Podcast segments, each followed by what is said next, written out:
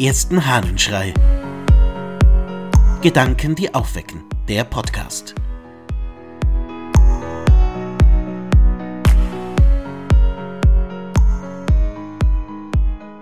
Papier bleibt in seiner Farbe. Aus der Schrift über die Jungfrauen des Ambrosius von Mailand.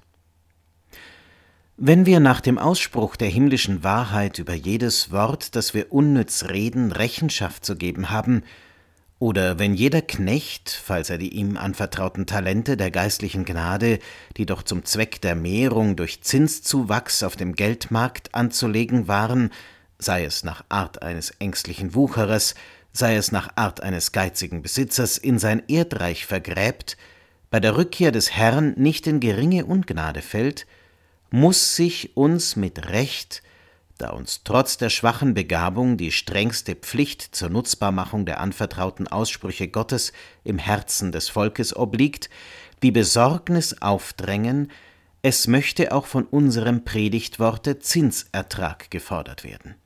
Umso mehr, als der Herr von uns nur das Mühen, nicht den Erfolg verlangt. Daraus reifte denn der Gedanke, zu einer schriftlichen Abhandlung.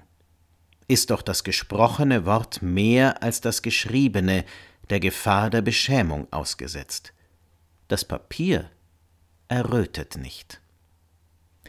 Ambrosius von Mailand öffnet so seine Schrift über die Jungfrauen, mit einem ordentlichen Bescheidenheitstopos und mit der Begründung, warum er ein schriftliches Werk verfasst und keine mündliche Predigt hält. Spannend finde ich sein Bild. Papier errötet nicht. Es ist anscheinend einfacher, etwas zu Papier zu bringen, als etwas zu sagen, weil die direkte Antwort darauf eben fehlt und weil das, was geschrieben ist, leichter runtergeht, denn schließlich schaut man niemandem ins Gesicht, dem man das Ganze sagt wie recht er doch hat. Und ich finde, dass sein Satz Papier errötet nicht, übertragen auch auf digitales Papier, durchaus etwas darüber erzählt, wie viel Menschen sich trauen zu schreiben, was sie nie sagen würden.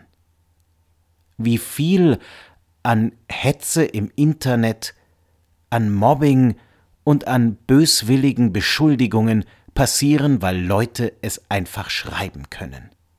Weil man demjenigen, dem man etwas vorwirft, dem man etwas sagt, nicht in die Augen schauen muss. Und genau da beginnt die Ungerechtigkeit.